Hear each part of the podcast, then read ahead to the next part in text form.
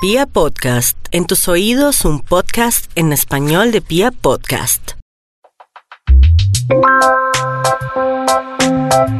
Hola, yo soy María Camila Matiz y si están listos, bienvenidos.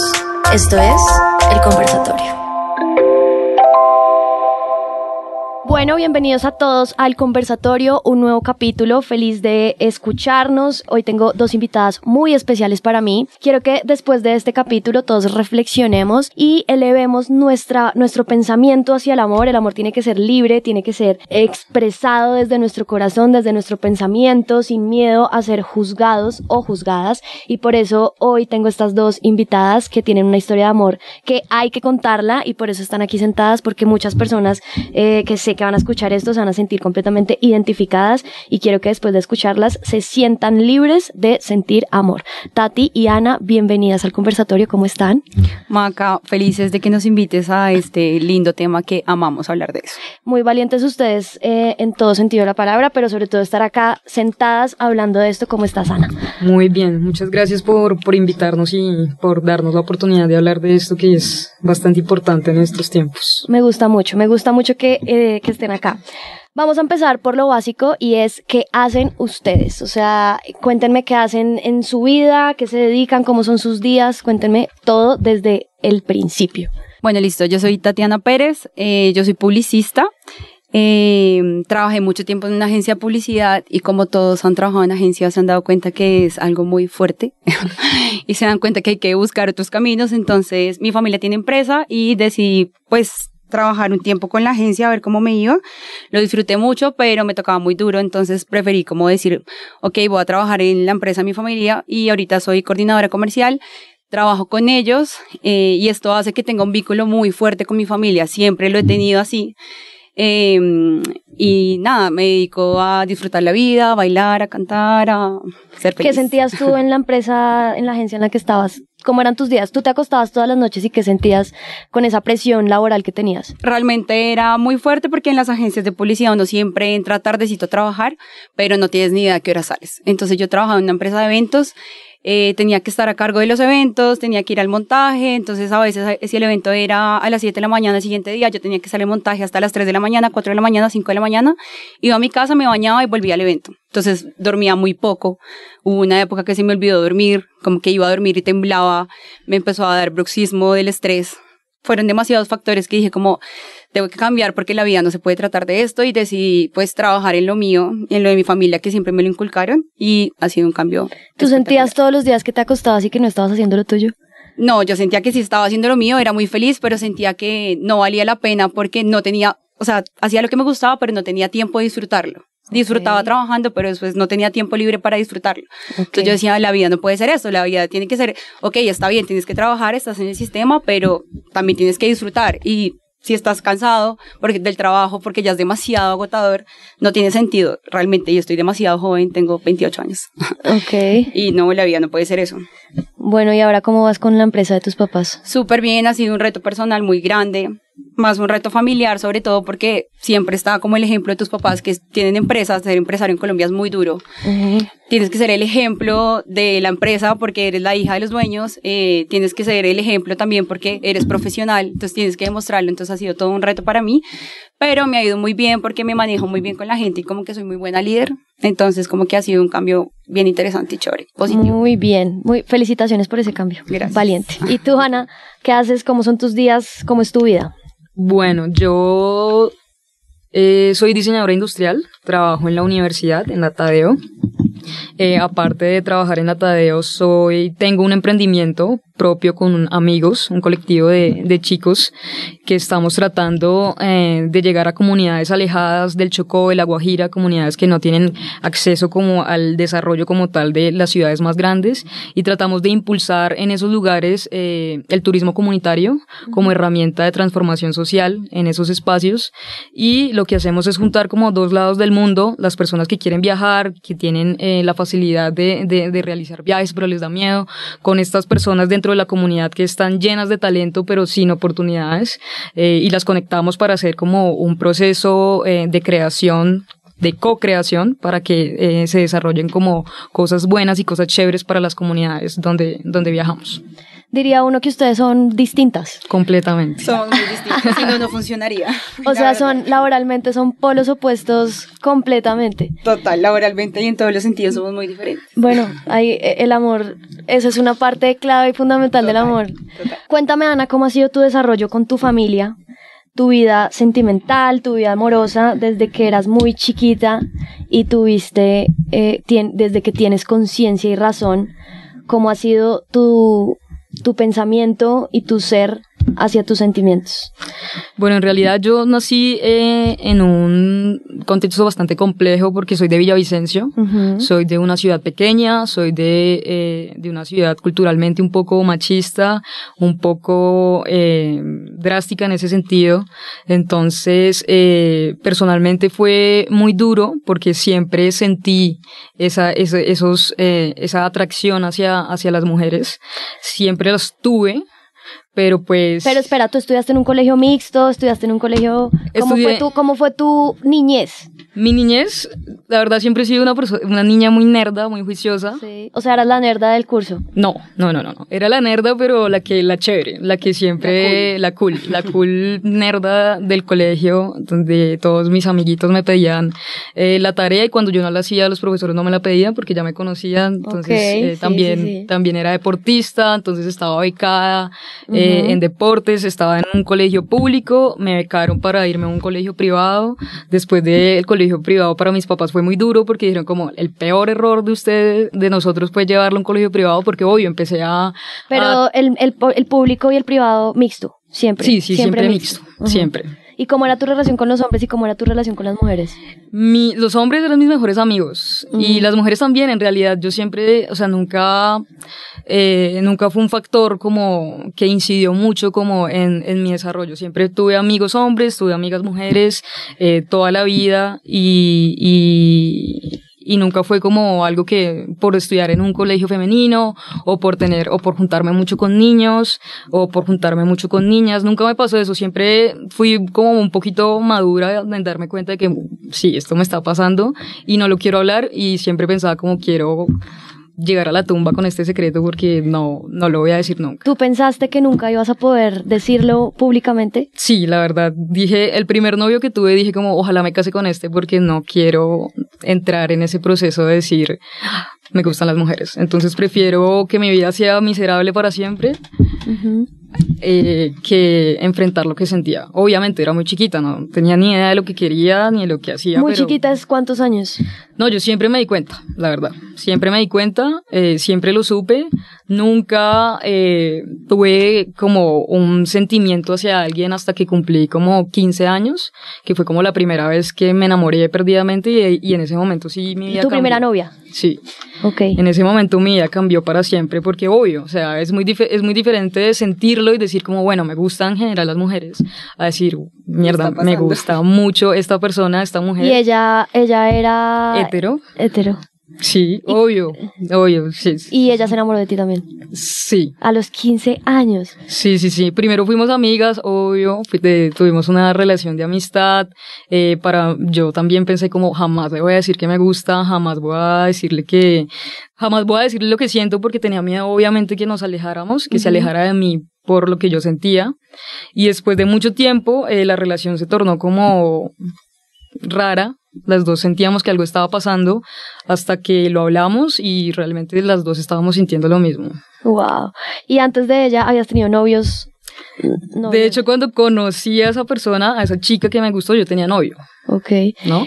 ¿Cómo es, cómo era, no sé si te acuerdas y puedas contarme esto, pero cómo era Ana con su novio versus cómo era Ana con, con ella? O sea, cómo te comport, o sea, cómo es un sentimiento hacia una persona que tú realmente no amas, pero tienes una relación, y cómo es un sentimiento o cómo, cómo es la diferencia a nivel de expresión con una persona que tú sí sientes amor, pero no lo puedes como contar.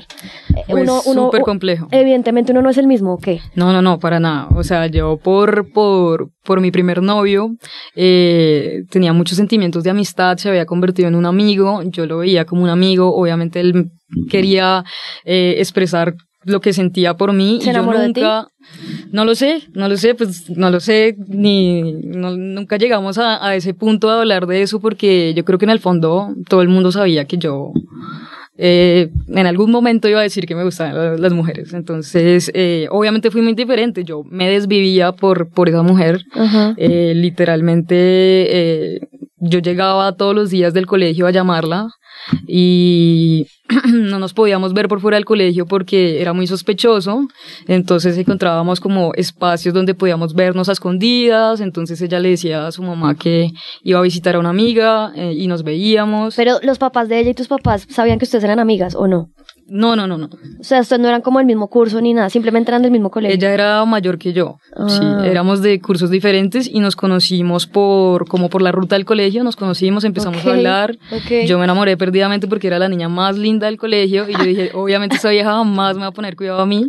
Y de hecho, muchos amigos, muchos los, los niños más lindos de, del colegio, porque siempre están los, los tipos que son los cracks, los que son en deportes, los más, bla, bla. Sí, los Me preguntaban a mí me preguntaban a mí cómo conquistarla. Y entonces... O sea, literal, es la más linda. Era muy, pues es, eh, creo. Ah, porque no sé. Eh, me decían, eh, me pedían consejos para conquistarla y ella decía, mira, la verdad es que yo odio los chocolates y los peluches. Y yo le decía a todos los manes, a los tipos, como ella ama los chocolates con peluches. Y todos los chicos llegaban y, y con chocolates y peluches y yo, y mi cara era de satisfacción profunda y decía, ajá, obviamente jamás van a estar con ella. Oye, ¿y cuánto duró este romance entre ustedes dos? Cuatro años. Cuatro años, wow. Nos graduamos, yo me gradué, sí, tres años y medio, cuatro años. Ella se graduó primero, eh, vino acá a estudiar a Bogotá. Em, duramos un año de relación a distancia, yo seguía en Villavicencio, ella seguía en Bogotá. Y yo después me gradué, me vine acá, duramos otro año y ya terminar. Bueno, ¿y el tema familia cómo fue? No, el tema familia fue terrible. la verdad, eh, obviamente todo empezó a ser muy sospechoso dentro del colegio. ¿Qué, sospechaban tus papás? O sea, para ellos que era raro, porque... Pues, para ellos era, yo era rara. O sea, yo era rara porque me gustaban mucho los deportes, era muy deportista, yo jugaba voleibol, fútbol, bueno, todos los deportes. Em, era rara porque no era, no me gustaba jugar con muñecas, bueno, lo típico, todo lo típico de las cosas femeninas. Yo tenía un poco de ambos, que eso fue lo que a mí me salvó un poco, porque no soy completamente, pues, masculina, tampoco soy completamente femenina. Entonces mis papás empezaron como a sospechar eh, por la, por, por la relación que tenía con, con mi amiga. Ok. Entre comillas. Entonces. ¿Tú, tú la empezaste a llevar a tu casa como una amiga. No, yo nunca la llevaba, nos cuidábamos mucho. Yo nunca la llevaba, la llevaba escondidas. Pero ellos sabían de, la existencia. O sea, te llamaban y estoy con tal. No, yo, hablaba por teléfono y me decían, ¿y usted con quién habla tanto por teléfono? eh, o me decían, ¿y por qué se demoró? Luego, ¿con quién se quedó? Y ahí empezaron, empezaron los, chismes. mantener eso en secreto cuatro años. Y en Villavicencio. y en Villavicencio. terrible. Fuerte, fuerte, fuerte, fuerte. Sí, sí, sí. estratega. Sí, fue duro. Entonces hubo un día donde te sentaste con tus papás, tus papás te sentaron, llega un día donde uno ya se cansa de esconder, o sea, Fue así. ¿cuál es ese punto donde uno ya está mamado de tener que callarse y de tener que reprimirse todo lo que uno siente?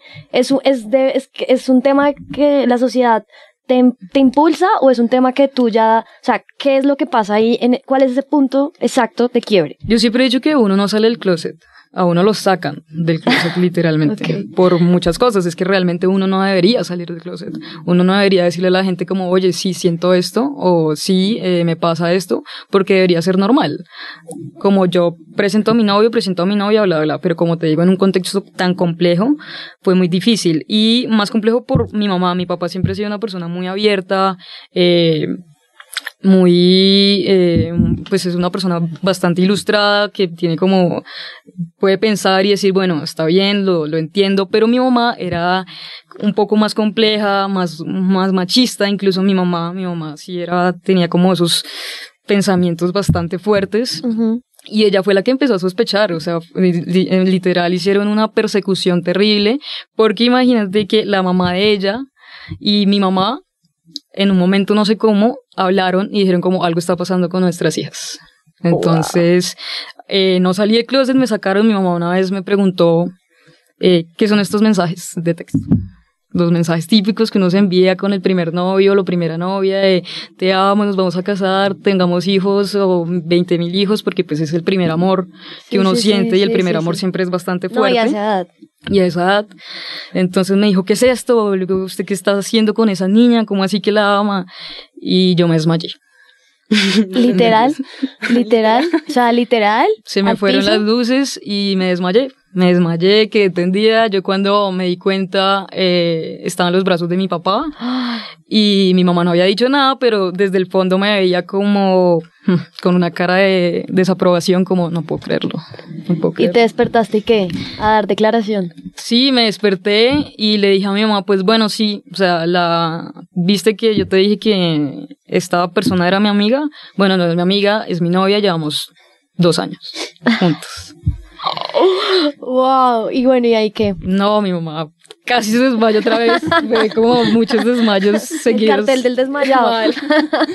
No, es que fue terrible, fue, fue bastante complejo. A mí se me fueron las luces y ella empezó a llorar, empezó a llorar, lloraba, lloraba, no paraba y yo trataba de explicarle que pues que era normal, eh, que la verdad yo no lo había hecho antes, era solamente por ella, porque realmente el pensamiento de las demás personas pues me valía poco, sino que sí o sí necesitaba su aprobación, porque obviamente era mi mamá y la vida la tendría que ver como pues toda la vida. De acuerdo. Eh, es un sentimiento de culpa un poco raro, o como... Sí, sí, sí, me sentía culpable, sentía que estaba haciendo algo mal, eh, sentía que, mm, que no iba a satisfacer sus, sus, como las expectativas que ella tenía para mí, como yo creo que le pasa a todo el mundo en general. Como no me voy a casar, tener hijos, no voy a tener un matrimonio, no voy a ser ama de casa, eso nunca va a pasar ni, ni en chiste. Eh, y sí, fue muy duro el proceso, fue muy duro el proceso, aparte porque pues yo ya estaba con alguien, ¿sí? Entonces no fue como, bueno, eres lesbiana, ya está, sino como, ok, tienes novia y tengo que entenderlo. Y después de un punto, ella dijo, bueno, está bien, voy a ir al psicólogo. Voy a ir al psicólogo porque no lo pues podía tú- aceptar y tú ya me dejaste claro que tú eres así y que eso no va a cambiar, entonces yo tengo que aceptarlo y fue al psicólogo y duró en terapia bastante tiempo y eso le ayudó mucho como a, A soltar. a soltar y a entender que pues que la vida no va más allá de esas cuatro paredes en las que ella estaba, de una ciudad tan pequeña, con cosas como con, con, con ese machismo que le inculcan a uno desde, desde, desde chiquito, sino que hay muchísimo más. Es que, díganme si no, desde niñas el mundo es machista. O sea, las películas de princesas es la ti- siempre nos tiene que salvar un Sí, lo que te hombre. muestran es eso, siempre como el deber ser. Sí, o sea, en las películas de princesas la víctima siempre es la mujer, la mujer siempre Sí, la es vulnerable, Claro, la la- que le la- va a pasar algo. Claro, la, que, se tiene que casar con un príncipe azul, con su caballo blanco, y desde ahí parte todo.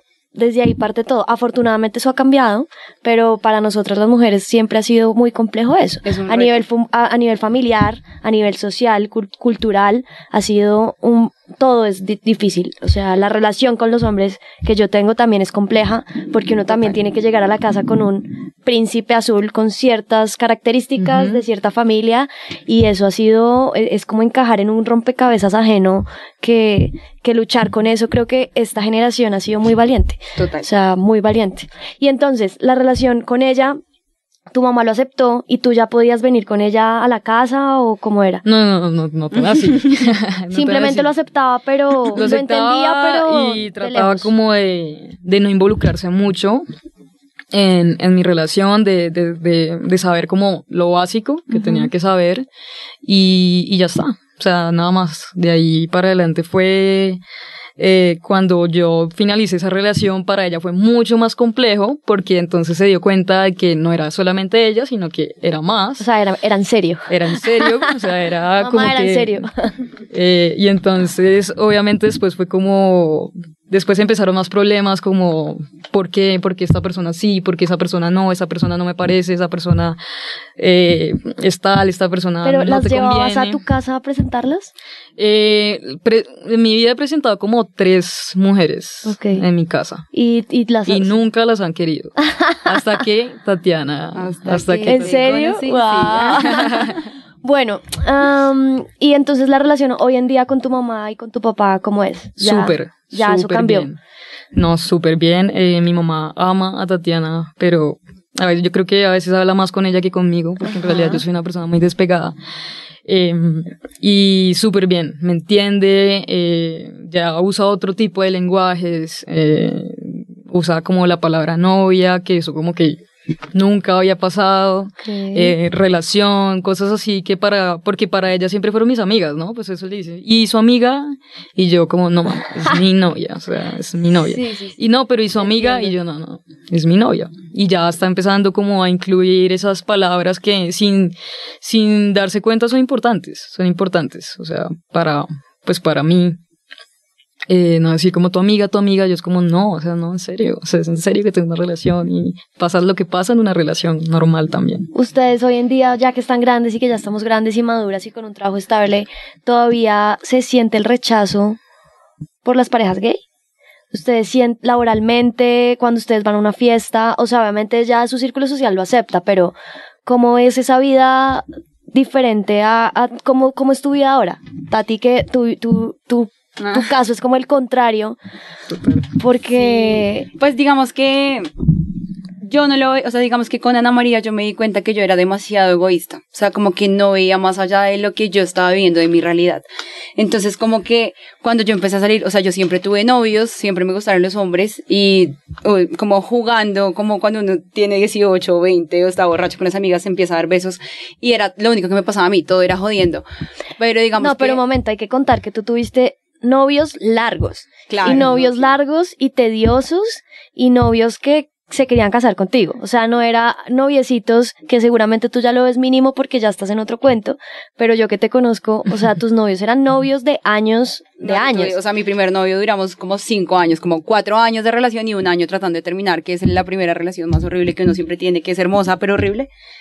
Eh, Tóxica. Tóxica, sí, la relación, el ex tóxico que cuentan en los memes, esa era mi relación. Sí. Eh, pero digamos que lo que te contaba para mí, yo me di cuenta que era demasiado egoísta porque yo normalizaba, o sea, como uno está en la calle con un man y se da un beso y es normal. Yo llegué con Ana María, me empecé a salir con ella y para mí cogerla en la calle y darle un beso era normal. Entonces, como que yo a veces sentía que ya no me quería coger la mano y no me daba besos y yo decía, Marica, ¿será que no me quiere? ¿Será que no le gusto? Hasta que un día ya me dijo, es que mira que Para que, o sea, era más difícil para, para Ana. ella, obvio, porque Sí. yo no lo entendía, porque yo no lo veía mal. O sea, yo no, nunca había estado con una chica en relación, entonces yo no lo veía mal. Yo decía como, pero si es normal que yo te ame, o sea, porque está mal que te ame. Yo lo partía siempre del hecho, para mí el amor siempre ha sido lo más importante. Y Ana me decía, mira, llega a pasar algo y a la que le van a pegar o a la que se la van a montar es a mí. Claro, pues porque ella es la que parece, como se diría vulgarmente, el niño de la relación, porque tiene el pelo cortico y yo tengo el pelo largo, entonces yo soy la niña ella me decía, me van a tratar mal es a mí. Y yo decía, pero no entiendo, o sea, a ti no te tiene por qué dar pena cogerme, o sea, no está mal, no, pero es que es más por peligro. O sea, hay gente que en serio es demasiado, pues no nos ha pasado, la verdad, que la gente sea violenta, pero uno sí lee casos y pasa, pasa que la gente le da rabia que otra gente del mismo sexo se esté eh, dando besos. Pero las miran mal, las miran raro, ustedes van, ustedes están en una fiesta y la gente todavía es de las que se queda mirando, o, o eso ha evolucionado, o sea, ¿cómo es Pues eso? la verdad yo no me doy cuenta. Es que Tatiana no se da cuenta porque Tatiana, lo lindo de Tatiana es que ella vive en su mundo, eh, entonces, y su mundo particularmente es hermoso, entonces yo siempre estoy, yo, yo siempre estoy pensando en todo, ¿no? Claro, pero es siempre que tú estoy traes eso lado. de más tiempo. Claro. Claro, he vivido con eso toda su vida. Claro. para mí he sido como, como por- siempre lo es del amor. Yo decía, pero es que es normal, o sea, porque no es normal que ella me ame y me dé besos en la calle si es que así se demuestra el amor, porque una pareja normal sí puede hacerlo, normal, eh, que no sea hetero, porque sí pueden hacerlo, porque yo no, porque estoy con una niña, o sea, eso no tiene sentido. Para mí en mi cabeza me costó mucho entenderlo. Y todavía no lo Ok. O sea, la verdad yo le doy besos donde yo quiera. Bueno, vamos a hablar un poco de, los, de la historia de ustedes dos, porque em, Tati, pues como dijo ahorita, 28 años, y durar 28 años uno pensando que va a llegar al altar con un hombre y que llegue una persona y te cambie la vida de semejante forma, porque además anterior a eso lo que tú habías sentido era otra cosa Boas. distinta al amor, distinta al amor. Y lo primero que yo quiero que tú me cuentes es ¿Cuál es la diferencia entre la sensación que sen- o sea, la sensación que tienes por Ana versus lo que tú sentías con tus novios? Porque esto que tú sientes sí es una relación que a ti te ha marcado como persona y que has cambiado tu mundo literalmente. Y finalmente eso, eso es amor.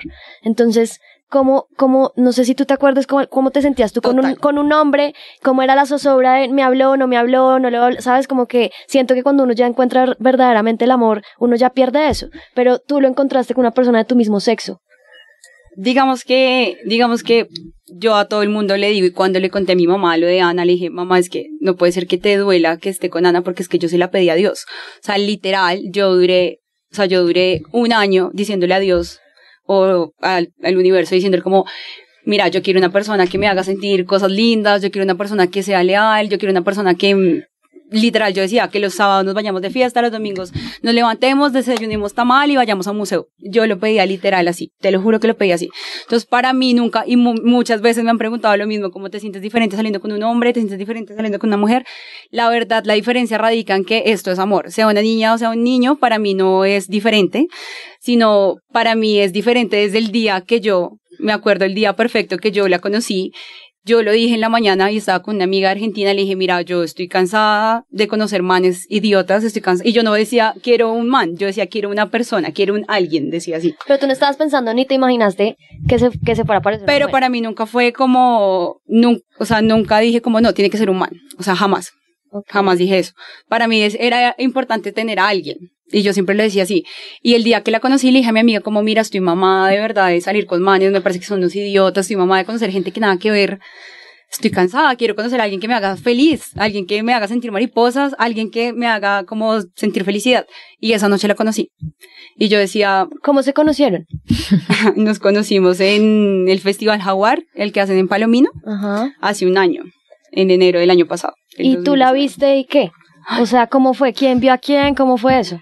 Cuenta, cuenta. Cuenten, cuenten la historia romántica porque, porque pues no todo el tiempo pasa eso. No, no. Y fue o sea, eso es una romántica. conexión que además fue desde fue el día cero, desde el día cero. Oigan, yo soy tan fan de si pasa el primer día que pase, o sea, la Que gente pase, es como que no hay una estructura, no hay ni, ni un libro, ni un ni un ni índice por decirlo de alguna forma. de, No hay reglas Yo que tengo seguir. que salir dos meses con una persona, después de los dos meses voy a mi casa, o sea, ya eso pasó de moda. No, si lo sientes, lo sientes y tienes que Y- dejarlo vivir. Exactamente. Pero bueno, volvamos. ¿Cómo fue eso?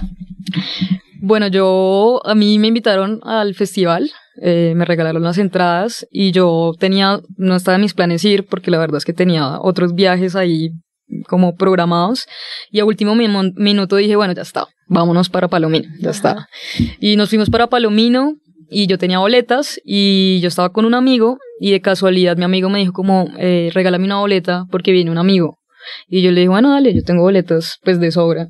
Entonces, eh, pues yo te, yo te paso una, no hay lío. Y cuando nos encontramos para darle la boleta a este personaje, pues este personaje estaba con eh, más personas y entre esas personas estaba Tatiana. Y ella estaba tratando de conseguir boletas y yo le di la boleta al amigo. Yo tenía más, pero yo no dije nada. Ajá. Ustedes no saben cómo se están mirando estas dos mujeres. Solamente quiero contar eso. O sea, aquí solamente, si, si, si hubieran, no sé, corazones. Y entonces, y la verdad es que me cayó un poco mal al principio. Y sí, porque yo estaba súper fastidiosa. O sea, a mí no me gusta el clima caliente. ca- O sea, de verdad, no me gusta y me la paso viajando al clima caliente. Y a la playa, y a mí no me gusta. y Yo estaba súper fastidiada. Y como que mi amigo empezó como, ay, me van a regalar la boleta. Y yo como, no, consígueme una. No, es que solo tiene una. Yo, no, pues yo la pago. ¿Cuánto vale esa boleta? Pues yo la pago. La pagué y llegó... haciendo. Sí, sí, sí. Y llegó como, ¿cuánto hay que dar? Y yo la pago, ya está. Y entonces la pagué. eh, llegó ella y yo la vi y a mí me encantó. O sea, yo tengo una fijación con las personas que me encantan y yo me la fijo como un objetivo y dije, me la voy, o sea, le voy, me le voy a dar un beso esta noche. Dije, me la voy a rumbear. Me lo puse de objetivo. Y la vi, pero yo estaba súper fastidiosa. Y entonces yo todo lo criticaba y era una quejadera y qué calor y qué mamera eso tan lleno y por qué están aquí y ustedes por qué no me regalaron bolitas a mí. O sea, súper fastidiosa. Tóxica, qué tóxica. Tóxica, Horrible, fastidiosa. Tóxica. horrible. Súper fastidiosa, mal, pero chévere. Y era un festival de música. De un- no, sí, es- estaba muy fastidiosa. A mí me regalaron unos shots de Jagger, entonces yo le dije como, bueno, vamos todos y tomamos unos shots de Jagger. Ya está. Y la vieja fue, a mí no me gusta el Jagger. vir.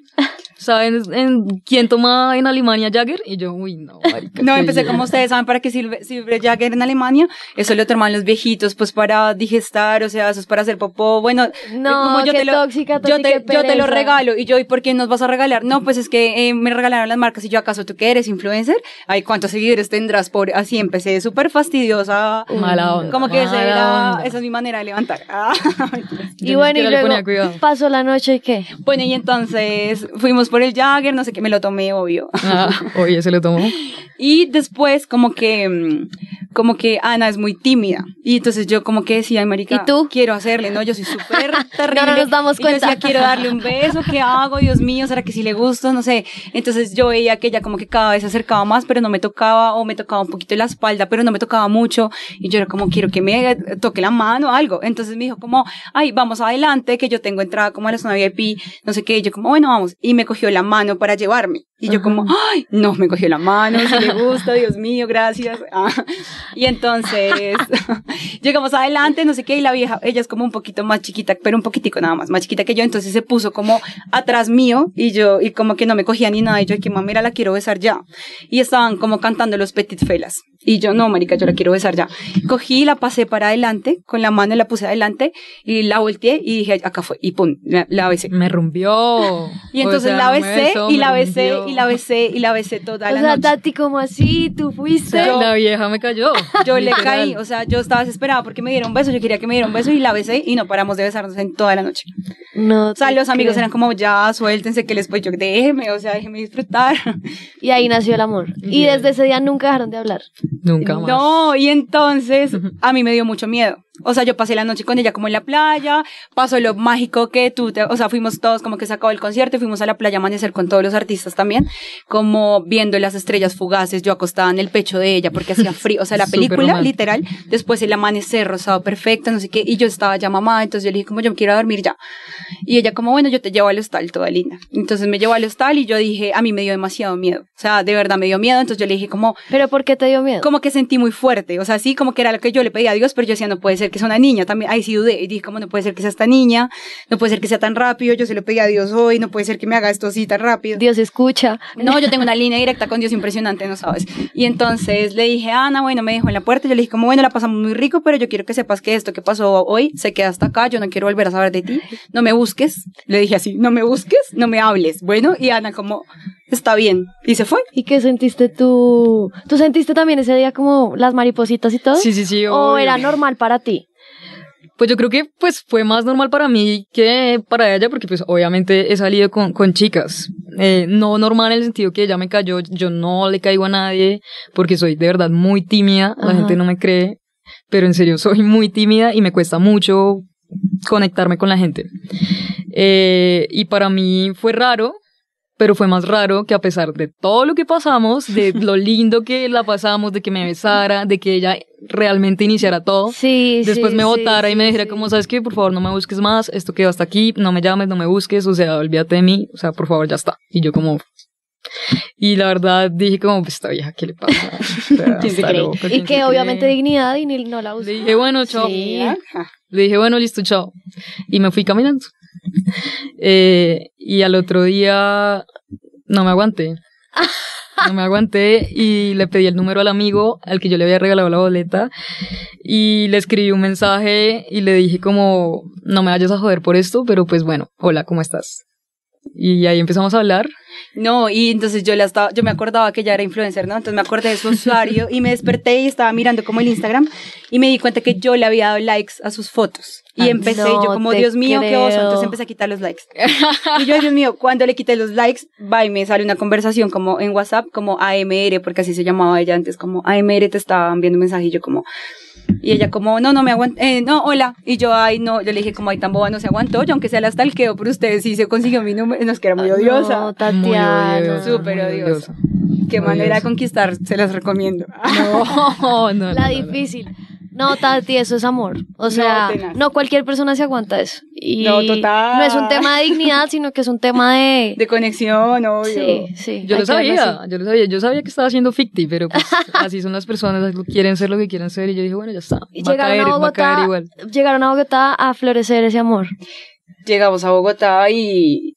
A Tatiana le dio miedo, a Tatiana le dio bastante miedo. No, es que sí, como que yo nunca había estado, pues, como conscientemente con una mujer, entonces yo pensaba como, Dios mío, ¿qué voy a hacer? Entonces mm, fui a la casa, o sea, como que pasaron viajes, ella llegó de viaje y yo me demoré un poquito más en la costa y después yo volví a Bogotá, ella viajó y después yo viajé otra vez y esa noche ella, yo volvía y ella tenía esa noche aquí en Bogotá otra vez porque viajaba al Chocó, teníamos una noche para vernos antes de que viajara, entonces yo le dije como, no, yo llego de viaje, yo estaba en Bucaramanga, yo le dije, yo llego de viaje y llego a tu casa. Y llegué a la casa de ella Y me- desde esa noche me quedé a dormir ahí primera vez en mi vida y de ahí no salgo ahora. sí. Un, un mensaje importante para esas personas que sienten ese impulso de ¿será que le escribo? ¿Será que no? Hay que hacerlo. La verdad, yo, Hay que hacerlo. yo, Háganlo. yo hago lo que siento siempre que lo siento, porque no saben lo difícil que es sentir. O sea, sentir es una de las cosas más complejas. Aceptarlo. Eh, y, y hay muchas cosas que les cuesta mucho sentir. Entonces ahí empieza el proceso. Sentir, después aceptarlo, después asumirlo, después vivirlo. Ajá. Pero no saben lo lindo que es todo el proceso, desde el inicio hasta el final. Entonces, Yo siento que yo he perdido un montón de oportunidades por, Por no ese mensaje que uno no manda, Por orgullo. por ese, sí, por ese mensaje que uno no No, responde. yo creo que hay que hacerlo total. O Sí, sea, con miedo, 100%. con lo que sea, uno tiene que decir como si uno lo siente, lo siente. Es que el miedo siempre es sentirse rechazado. Ese siempre es el miedo, pero lo peor que te puede pasar es, Es que te rechacen. exacto, es un poco de ego, es como de a todos nos rechazan. O sea, Y ¿a quién a no lo han rechazado? Exacto. O sea, Sí. ¿a quién no le han dicho que no? ¿A quién no le han dicho, oye, no, no eres tú, soy yo? Total. ¿Sabes? Como que la gente cree que es la un, en ese momento uno siente que no, uno no puede con el rechazo. Y es un despertar a todos los que estamos acá conectados, escuchando. A todos nos han dicho que no. A mí me han dicho un montón de veces que no. Es como, "Ay, Maca, ¿cómo haces tú para que no? A mí me, todas las veces me dicen que no. O sea, ¿saben? Como que. Más veces de las que Claro, la yo gente soy cree una que- feliz fracasada en las relaciones, pero al final a uno solamente le tienen que decir que sí una vez. Así que imagínate donde te hubieran dicho que sí, donde hubieran cuajado, por decirlo de alguna forma, todas esas relaciones que tú tenías expectativas. No estaríamos donde estamos ahora. O sea, Total. te tienen que decir no y no y no y no, porque ese es el camino que te lleva a. Entonces, Total, muchas cosas te tienen que pasar en la vida para lograr estar donde estás en este momento. O sea, ¿Y ahí pasa quién? con el amor. Digamos, yo con Ana lo entendí, yo decía, mira, muchas relaciones tuve que pasar, relaciones lindas, relaciones horribles, cosas hermosas o cosas divinas, o cosas de verdad que uno decía, me quiero morir de la tristeza que yo sentía, pero yo le dije un día y yo le dije, mira, yo siento que toda, cada una de la persona con la que yo estuve en mi vida me llevó a estar hoy contigo, o sea, a hacer, a tener la relación que tenemos. No es una relación perfecta, ninguna lo es, pero sí es una relación de construir. O sea, yo le digo, nosotras somos un edificio y lo vamos construyendo piso a piso y lo estamos construyendo todos los días. Y no seríamos capaces de hacer eso si no hubiéramos vivido todas las relaciones que vivimos Sí, antes. Todo lo que tuvimos que haber pasado para estar hoy en día, total, vale la pena.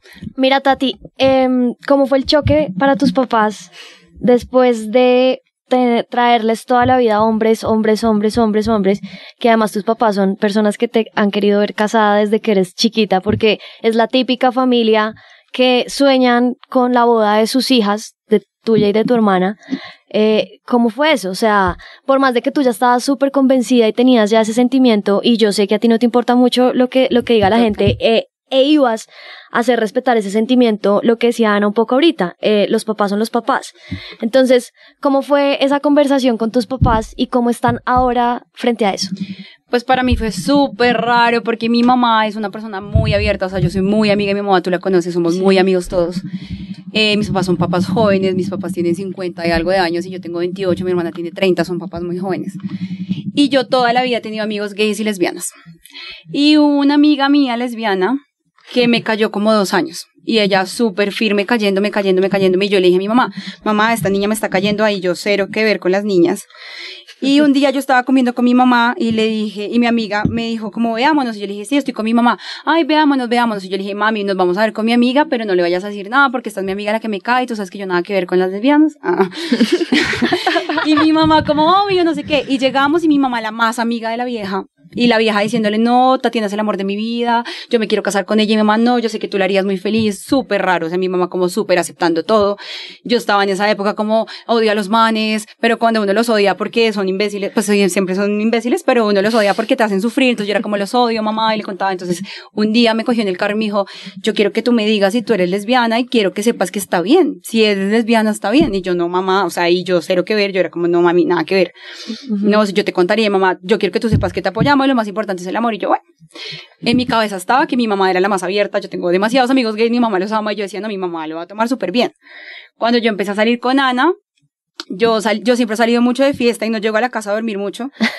Pero yo estaba cansada de que, o sea, yo empecé a salir con Ana y dejé de salir tanto de fiesta o salía con ella y yo estaba cansada de que mis papás dijeran como, no, esta niña es una borracha, alcohólica, se la pasa de fiesta, ¿qué va a hacer con su vida? Entonces yo dije, yo quiero que ellos sepan qué es lo que estoy haciendo, porque yo siempre era como, no, estoy tomando con un amigo, estoy tomando, o sea, siempre me inventaba que estaba tomando. Sí. Entonces yo dije, yo estoy cansada, o sea, tengo que decirles. Y un día, lo, peor, lo malo fue el momento que escogí, pero es que fue, yo sentía tanto amor por Ana que se me salía hasta por las orejas, o sea, yo tenía que contarle a la gente. Entonces mi mamá estaba manejando en el carro un día y yo le dije como, mamá, tengo que contarte algo. Y literal, la vieja manejando y me dijo como, ¿qué pasó? ¿Estás embarazada? Y yo como, ay, no, jamás. ¿Tienes novio? Yo le dije, no, ¿tienes novia? Y yo, no tengo novia, pero sí estoy saliendo con una niña. Pegó la frenada, como, ¿qué, qué? No, tú estás confundida, no, no, no, no, no puede ser, eso es una confusión tuya. Yo no, mamá, es una niña, estoy súper enamorada, me sentía, yo me sentía muy enamorada, al principio le dije, yo me siento muy enamorada.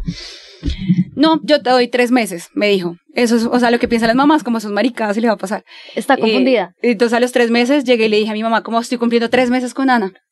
No, yo te doy seis. O sea, cuando cumpla seis con ella, hablamos. Y yo, mamá, estoy cumpliendo seis meses con Ana. No, yo te doy nueve. Y yo, mamá, estoy cumpliendo nueve. Como, no, no, no, pues, eh, ahí se fue de viaje a Estados Unidos y me dijo, bueno, cuando yo vuelva del viaje la voy a conocer. Y yo, uy, listo. Pero amor. nunca te rechazaron, Totalmente, nunca. no, sí me rechazan, o sea, no, no la conocen hoy en día. Mi mamá como que ha tratado de hacer el duelo y me dijo, como yo la voy a conocer, como que ya se prepara y llega de viaje y me dice, no, no soy capaz. Y me rechazan en el O sentido sea, que yo, todavía no has ido a la casa de Tati. no, no, o sea, ha ido a la casa, pero cuando ellos viajan y mis papás saben, pero no la pueden ver todavía. O sea, no se han que- sentado a comerse un almuerzo. No, no, no, no, no. O sea, el acercamiento más fuerte fue un día que mi papá nos recogió en el aeropuerto y la llevamos a la casa de ella y mi papá es una persona que no habla tanto y ese día habló como que nos contó toda una serie de Netflix que se estaba viendo tan solo por no hablar con Ana, o sea, como es- no han podido asimilarlo y obvio me rechazan porque yo soy demasiado familiar y ya no me invitan a los planes familiares porque como Tati va con la novia, entonces no me invitan. Entonces, sí hay rechazo. El tema ha sido todo un tema con la familia, mi hermana, so- trabajamos todos juntos y mi hermana les vive diciendo que eso es discriminación, que están discriminando a su hija, que cómo se les ocurre, que son tan abiertos con el mundo, pero con su hija no, y ellos no han podido aceptarlo. O sea, sea, hoy en día estás, hoy en día- estás en eso. no, y yo se las meto. O sea, mi mamá es como, cuando le conté cómo estoy con Ana, como, bueno, eh, quédate con ella, pero no subas fotos a redes sociales. Y yo, o sea, donde más publico cosas con Ana es en redes sociales. O sea, a mí me siguen en Todo Instagram y en. Twitter. Todo el tiempo me siguen ellos y todo el mundo sabe y yo me la paso subiendo cosas de amor porque para mí el amor es fundamental. Y le dije, mamá, si te afecta tanto, deja de seguirme. Yo no voy a, a, a no subir fotos porque te da pena, porque yo sé que ella piensa en los amigos. Como los amigos, todas las hijitas tienen novio y, y se van a casar y yo no. Entonces yo le digo como, no me voy a casar con un niño, pero me voy a casar con una persona espectacular. O sea, ¿sabes? Es como, porque no lo puedes ver des- desde el amor. Entonces ha sido todo un proceso, pero ahí poco a poco yo se los meto por todo lado. O sea, obligo que mi papá no recoja y la conozca. ¿Y tu papá? Tú sabes que los papás no dicen nada, o sea, los papás abren la puerta si la mamá abre la puerta. Entonces, el paso más importante para mi casa, en mi caso, es mi mamá. O sea, si mi mamá abre la puerta, ya todo está dicho. Mi papá, como yo trabajo con él, lo importante para los papás siempre es como el éxito profesional, en el caso de mi familia, el éxito profesional de sus hijas. Como me va bien en el trabajo, mi papá no me molesta y cómo estoy respondiendo. Entonces, lo que yo hago es salir del trabajo y me voy a la casa, o sea, me la paso en la casa de Ana. Y ya me voy a ir de la casa prontamente. ¿Tienen planes de irse a vivir juntas? sí. Muy Sí. bien, Eso felicitaciones. es lo que está pasando Qué sin culpa esa. pasa que uno se queda en la casa y no tiene la mitad de la ropa en una casa y la mitad en otra y ya, o sea, hay que aceptar que hay que Yo pagar las cuentas. lavándole la ropa y... Ya es una relación, los tenis, los zapatos. sí. Todo me lo lavan en esa casa. Bueno, wow. ¿Y tu mamá sí la conoce? ¿Tus papás sí la conocen? Sí, sí, sí, mi mamá, mi mamá la conoce y todo el tiempo es cuando vienen a la casa y Tatiana ya llegó de viaje y Tati y Tati y Tati y estoy cuidando la mata de Tati y Tati la ama. O sea, la verdad es que mi O sea, mamá llama. al final, al final el todo. resumen es para los papás es un proceso. Exacto, Es- no para es- todos, no para solamente todas para las los personas papás. Es un proceso. Para mis amigos también fue un proceso. Para los amigos de Ana también fue un proceso porque Ana no se cuadra así como de esta manera que se cuadró. No, también no. fue un proceso. O sea, para todo el mundo es un proceso, pero digamos que yo, a mí, para mí siempre fue raro que la gente como que no entienda y parta del amor. O sea, porque te tiene que parecer raro que la gente ame. A la gente a veces le parece más raro que la gente ame que la gente mate.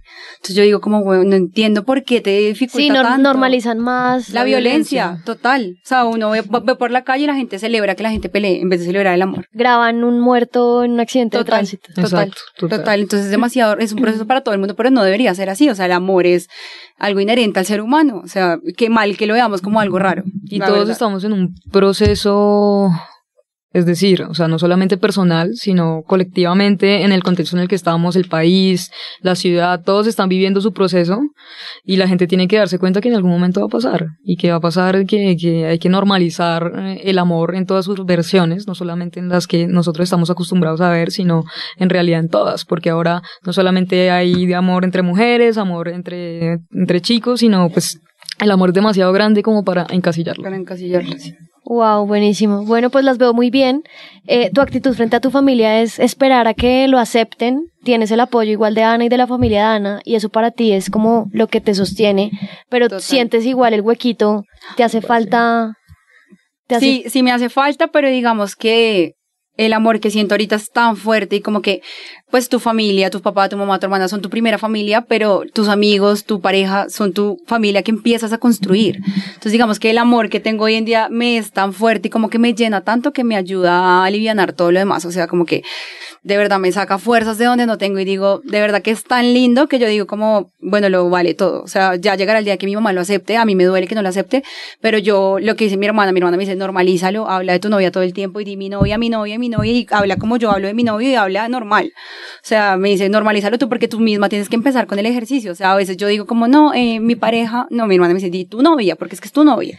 Un- uno de los problemas para mí más graves del bullying y del, del rechazo es el autorrechazo. O sea, Total. por eso les digo que el hecho de que ustedes estén aquí sentadas es un acto de valentía porque uno se queja mucho de lo que la sociedad hace frente a uno, pero empieza por uno. Al Exacto. final uno ni siquiera se acepta a uno y al final uno ni siquiera es capaz de salir a, a firme con, con una posición clara y aceptar lo que está pasando y desde ahí desde ahí exiges, o sea, no puedes pretender que el mundo te acepte si tú Si no tú te no te has aceptas aceptado. primero Total. a ti a ti mismo. Total. Entonces, esa era como eh, la semilla que quería dejar hoy en los corazones, sobre todo, de todas las personas que sienten amor, que se lancen a, a sentir que no importa, que no hay que, eh, lo que tú decías, no hay normas, no hay que encasillar, no hay que nada, y ustedes son una prueba de eso. O sea, el amor que ustedes están sintiendo ahorita es un amor que cualquier persona, incluyéndome, quisiéramos sentir, y por miedo no lo hacemos. Entonces, qué felicidad ver que el amor florezca en ustedes. O sea, te voy a decir, yo conozco a Tati hace muchos años, creo que fue mi primera amiga. Y nunca, además nunca te había visto tan firme en, en una posición. En una Siempre posición, uno claro. está confundido, siempre uno ve el pero hacia una relación y el hecho de que estés acá sentada sabiendo que esto posiblemente lo pueda escuchar tu familia aún rechazándote es un acto de amor muy, muy, muy activo. Así que felicitaciones por eso. No, gracias a ti, mamá. Si escuchas esto, te amo, pero madura emocionalmente. Maduren ya. Muchas gracias por estar aquí, Ani y Tati. Les juro que esta historia va a llegar a los corazones de muchas personas y valoro mucho que hayan estado acá. Así que muchas gracias. No, gracias a ti y espero que así sea, que sea un ejemplo de, de amor y que el amor es lo, es, lo, es lo más lindo y lo más grande y con amor todo se puede, en realidad. Eso es, esa es la enseñanza más que todo. Con amor todo lo podemos. Gracias a ustedes por estar aquí conectados en un nuevo capítulo del conversatorio y nos vemos pronto. Chao, chao. Esto es El Conversatorio.